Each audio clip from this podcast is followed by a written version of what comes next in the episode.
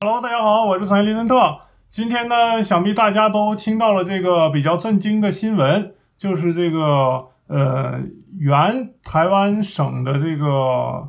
总统啊，然后嗯，著名的政客，也是知名的亲日派啊，主要的这个目的一贯是搞分裂中国啊，以这个为目的的呃，李登辉先生啊，在今天。就是七二零二零年的七月三十日的这个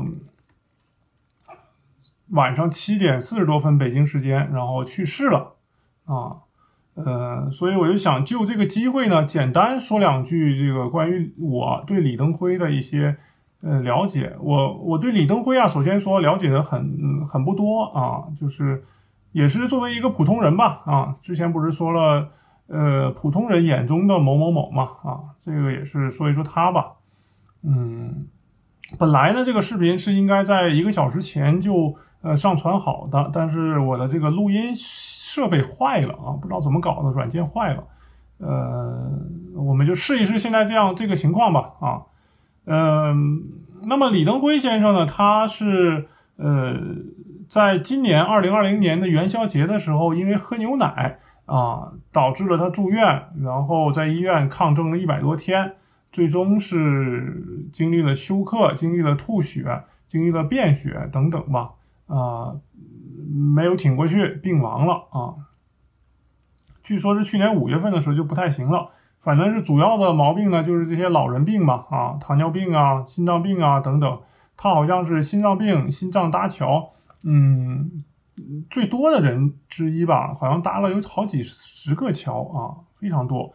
呃，活了有大概九十八岁吧，也是挺不容易的，活这么大岁数啊。那么很多人呢，就是尤其是很多大陆的人呢，都觉得李登辉呢，他是一个这个卑鄙无耻、阴险狡诈的一个这么一个人啊，这么一个政客吧。但是其实呢，李登辉。跟跟他的同级别的这些人，尤其是跟他在台湾的同级别的这些政客比的话，他还算是一个奸雄，乃至说是一个枭雄吧，可以这么说啊。他并不是说是能力上呃一无是处，或者说是像有一些人说的靠拍马屁，嗯，这个怎么说啊上位啊，并不是这样啊。他的上位呢，其实有很大的这个叫什么啊？运气成分啊，这个和某一任的这个主席很像啊，就是说他是其实是在日本和在美国两大国啊进行的他的这个大学生涯啊研究生生涯啊是在两大国，在当时的情况下呢是呃比较少见的人才了啊，至少说是这个嗯呃这个学术上的人才了，可以说。所以说呢，他一回到这个台湾，就受到了蒋经国先生、蒋经国总理当呃张总统当时的这个扶植啊。像一九八零年吧，我记得是蒋经国先生让他这个进行什么农业改革啊，也取得了很多的成就啊。然后这个进一步呢，他就成为了台北市的市长啊。大家都知道台湾省嘛，台湾它都不大。它不大的话，能作为台北市这个政治中心的市长的话，就是很有前途的一个人了啊，明日之星。然后蒋经国先生的身体呢一直是很弱嘛，所以他呃在一八十年代的时候，上世纪八十年代就着手啊寻找后继者、后来人。呃，一直也没有什么很好的这个对象吧，期间也经历了一些。什么民主上的这个纠纷等等啊，嗯，例如说是台湾的二二八流血事件呐等等啊，这种要求民主啊、反对独裁的行为，呃，最后呢是有好几个人选，像这个呃亲国民党方面的一些呃一些人啊，然后主要人物呢有例如郝柏村，但是郝柏村这个人他呃。呃，打仗很很厉害，但是搞这些政治的话，明显是不太行啊。然后还有就是像李登辉啊这些，呃，属于是本地人吧，啊，本省人吧，台湾省人嘛，啊。然后还有一个姓林的一个先生，林阳什么记不清了。他们几个人，嗯，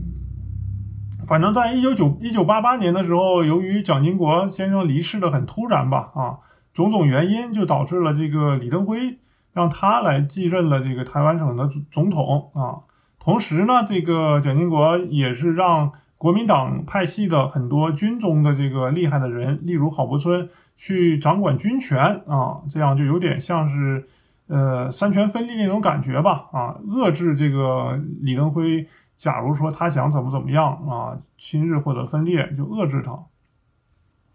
但是没想到呢，这个李登辉其实在蒋经国在世的时候，一直是很低调、很隐忍啊，很符合这个日本人的这个特点啊，像德川家康一样，一直忍到这个蒋经国去世，然后他就进行了一系列的这个开始。嗯，亲日开始反对大陆啊，或者说是偏离大陆的这个政策。其实，不然的话，如果蒋经国还能多活五年，我觉得这个大陆和台湾的这个呃状况就会有极大的改变啊。没想到是这样，这个所以说李登辉呢，他就是在呃骗取了蒋经国的信任之后吧，可以说是嗯。然后夺取了这个国民党的中央大权啊，呃，其后呢，他是以这个行政院长啊，这个在台湾省的话算是很大的官了，以这个为诱饵啊，诱使了这个郝柏村将军放弃了他的军权啊，这个反正是一系列的操作吧。所以说，李登辉也是一个政治上的厉害的人嘛。然后他呢就夺得了这个军权，这样的话，他就是。军政大权都归他了嘛，他就有点为所欲为了，啊，是这样。期间呢，他尽管是也是跟这个江主席、江泽民主席，呃，最初进行了一系列的这个比较和平啊的谈判、和谈，那等等。但是很遗憾的是，李登辉呢，他因为本来就是一个亲日派嘛，所以他没有继承这个蒋经国的这个遗志啊，就是越来越偏向日本方面，偏向分裂中国方面啊。例如说是他在这个最后九九年一九九九年卸任的时候呢，他提出了将台湾呐、西藏、呃、新疆、蒙古、东北等等啊七七个地方属于中国的七个地方给分裂出去啊。这个分裂出去呢，他的呃这个说法呢是这样，以达到亚洲的这个安稳和和稳定的这个政策，安宁稳定，但是。其实他的这个想法呢，不但是恶毒，而且很天真。因为我可以大概理解一下他这样想的原因呢，就有点像是欧洲，呃，欧洲大陆在十九世纪吧，这个一八几几年的时候，啊，英国的行为啊，英国也是一个岛国嘛，所以跟台湾有点像啊。英国就是像一个搅屎棍一样，当时在欧洲，呃，搅和的这个奥地利。匈牙利，然后德国和法国等等几个大国不得安宁。嗯，他就是呃，法国强大了的话，他就联合着其他德国等国家去搞法国；然后德国强大了呢，英国又联合着法国去搞德国，就搞得欧洲啊就一片混乱。到现在也是这个没能形成一个统一的这个政体嘛。所以说，如果现在欧洲是一个统一的联合联合性质的国家的话，那恐怕呃世界的格局就会有很大的变化。美国也不敢这么嚣张了，呃，所以李登辉呢也是类似的想法吧，他还是呃呃一贯的想把中国给分裂掉啊，肢解掉这种。但是他这个不但是从能力上，还是从时局上。都是不可能的呀！啊，他有什么能力把一个呃统一的中国给分裂掉呢？是不是？连日本当年都没有做到这个程度，他还想去搞一搞这种东西？我觉得简直是天方夜谭一样。当然了，他这个嗯行为呢，是在他不但是当政，还是以后呃不当总统之后。他的这个行为是一直推行的这个反对中国大陆的这这个这个方向啊，嗯，例如说是这个他在呃搞这个九十年代的时候搞台独嘛，然后中国大陆就是中共方面就说已经进行一个一九九五年到一九九六年的这个军演联合军演啊，就在台海那边。呃，其实呢，就是说是你只要敢这个喊出独台独啊独立，然后我就去攻占你，起码要把你的外岛给攻占下来。当时呢，其实中国的这个呃装备呀啊是比这个美国还有台湾是差得很远。例如中国的飞机呢，也是好几十年前的飞机了。然后美呃台湾的话，从美国买了有一百多架这个当时先进的这个飞机啊。然后这个反正是武力夺岛的话是很有困难。但是当时的中国就是说，尤其是蒋邓小平还在嘛。就是说，是只要你敢动一动，我就一定要跟你碰一碰啊！就是这样一个呃亮剑心理吧。嗯，其实呢是可是可很可能可以夺得这个台湾的外岛的，什么澎湖啊、什么马祖啊等等之类的这些外岛都是可以夺得的，还有金门。嗯，但是呢，很可惜的是，这个当时的中共内部出了间谍，是叫。刘华清吧，不对，是叫刘什么清，好像是这个这个，当时是解放军的少将啊，他就被他的下属给策反了，进而在这个解放军一九九六年军演前的三个月呢，就把这个呃解放军的布置、配置和他们的意图泄露给了台湾啊，泄露给了这个李登辉，这样李登辉就很害怕了呀，他就呃慌了呀，他就这个紧急。找了这个美国啊来协助他啊，就是这个跪求美国援助啊，就这种这样一个状态吧。反正是呃，美国呢核实了这个信息的正确性之后呢，确实就派了两艘和航母舰队，一个是在菲律宾吧，还有一个好像是在日本那边啊，两个航母就过来了啊。这样的话，就是武力上的话，中国就根本就没有可能。去夺岛了啊，这样就被就被美国给镇压下来了。否则的话，当时九六年的时候，他一搞独立，台湾恐怕就要沦陷了啊。两艘航母舰队的威力啊，大家可能不知道，这个是非常厉害的啊。可以说，他两周的话就能，嗯，不但防守有余，而且还能进攻啊，就是这样一个厉呃厉害的程度。像现在的话，不是中国南海也在。嗯，搞这个美国、澳澳大利亚还有日本的联合军演嘛，啊，就是威慑中国，也是大概一个意思。呃，非常可惜，而且还有就是说是上期我做的这个张学良嘛，他也是本来是很有可能可以回归祖国大陆的，也是因为李登辉的这个阻挠和一些这个行为吧，啊，阻止了这个张学良回归，反正是一系列的这个阴谋诡计吧。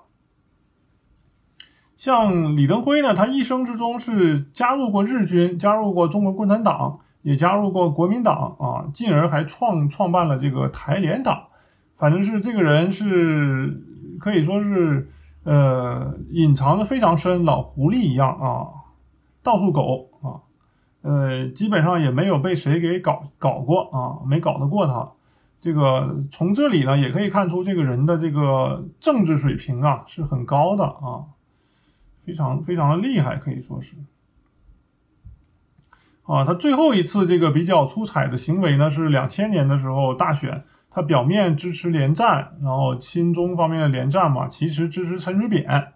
然后陈水扁呢，他其实本来也是跟着李敖，他是小李敖的小弟嘛，也坐过牢。他本来是也是蒙骗了李敖，说是他是亲中的啊，他是要呃支持统一的。进而呢，夺取了这个李敖呃主力创办的一个呃党派啊，进而就变成了这个没记错的话是民进党吧，呃，然后呢，他其实是搞分裂的嘛，所以说这个李登辉他是暗中协助陈水扁，就让台独的势力在台湾重新夺回了政权，反正是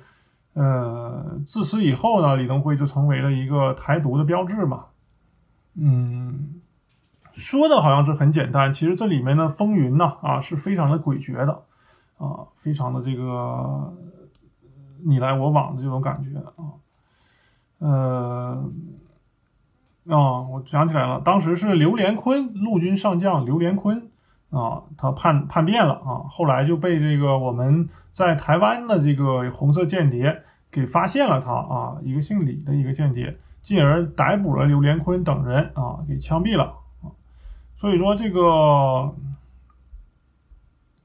怎么说呢？他这个呃，就是中国解放军叛变这个事儿啊，也是非常的可惜，可以说是他是建国以来的这个叛变的最大的一个关啊，造成的事件也是相对来说最恶劣的一个事件啊，严重分裂了祖国。他其实他的这个，我也不知道他到底是怎么想的啊，因为既然有爱国者，呃，就有叛国者嘛啊，呃，可能是跟这个军队经商有一定的关系吧，因为当时嘛是这个军队方面，因为呃物资和这个金钱方面可能是支援的不够，就导致了军队经商这一个行为啊，可能这个好多人吧啊，就是觉得说是。他利用一些他觉得不是很重要的这个信息啊，跟敌人呢换取这个金钱和经济上的这个支持啊。就例如说，他可能觉得我，呃，我二大爷，然后是军需官，是后勤的，然后后勤搞什么运输的，然后我二大爷本来说是要请假让他回老家，忽然之间军队不让他请假了啊，说我二大爷必须。留在军里面两个月，然后才能请假。他可能觉得这个信息不是很重要，我卖我就卖了，卖给这个台湾了啊。这是我是这个假设啊，不是这么回事儿。呃，然后呢，卖掉之后，哎呦，没想到他这个美国或者台湾通过这个信息，又推断出了很多呃重要的这个结论，这个是都有可能的啊。所以说，江泽民主席呢，当时啊，军队一律不许经商啊，做了这样一个事儿的话，我觉得是。非常大也非常利国利民的一个事儿啊，就是军队不能经商嘛，否则的话那不就腐化了嘛，是不是？这个是非常重要的。呃，总的来说吧，反正是台湾的老一辈的人嘛，他这个呃，即使呃没有受到太多的这个今日或者亲日教育，特别是从大陆跑出来的这些国民党的老老兵，所以说他们的这个夙愿呢，还是一贯是。呃，即使是打不回去，也要统一的嘛，啊，是这样一个夙愿。嗯，谁也没想到李登辉这个家伙，他是搞独搞台独啊。有人说呢，李登辉的原名叫做叫什么？岩井正男，好像是说他其实是他的父亲呢是日本人啊。呃，说是所以说呢，他是一直在搞台独啊。这个如果从根子上说的话，不怪他啊，有这么一说。嗯，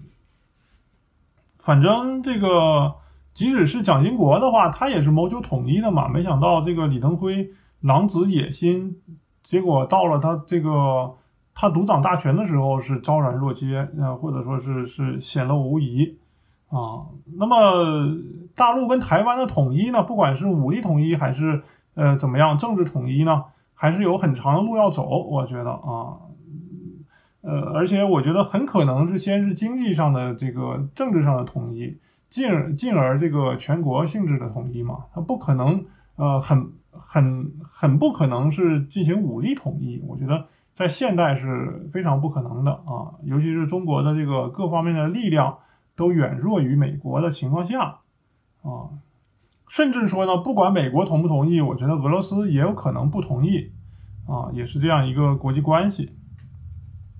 大概就是这么个情况吧，反正是，呃，李登辉呢，他也是去世了，呃，他在位的时候进行了一系列的这个今日亲日的教育啊，造成的遗毒是非常深的。像我在国外遇见的很多台湾人的话，他都是天生他就是恨大陆啊，天生就是呃站在这个大陆的对立面，这个就是教育的作用啊，所以说。非常非常的遗憾，我们都是同样的这个黄皮肤啊，黑头发的这个炎黄子孙嘛，可以说啊，导导致成为了今天这样一个比较惨的后果啊。希望吧，早有一天我们这个炎黄子孙，我们华人至少是相互之间还是要保持这个不要有仇恨的这这种思想在嘛啊，不管是民间还是怎么样。呃，能够这个怎么说呢？能够统一啊，能够使得老百姓过上好日子，其实是最重要的啊。那么今天的节目就先到这里，感谢大家的收听，我们下期再见啊，谢谢。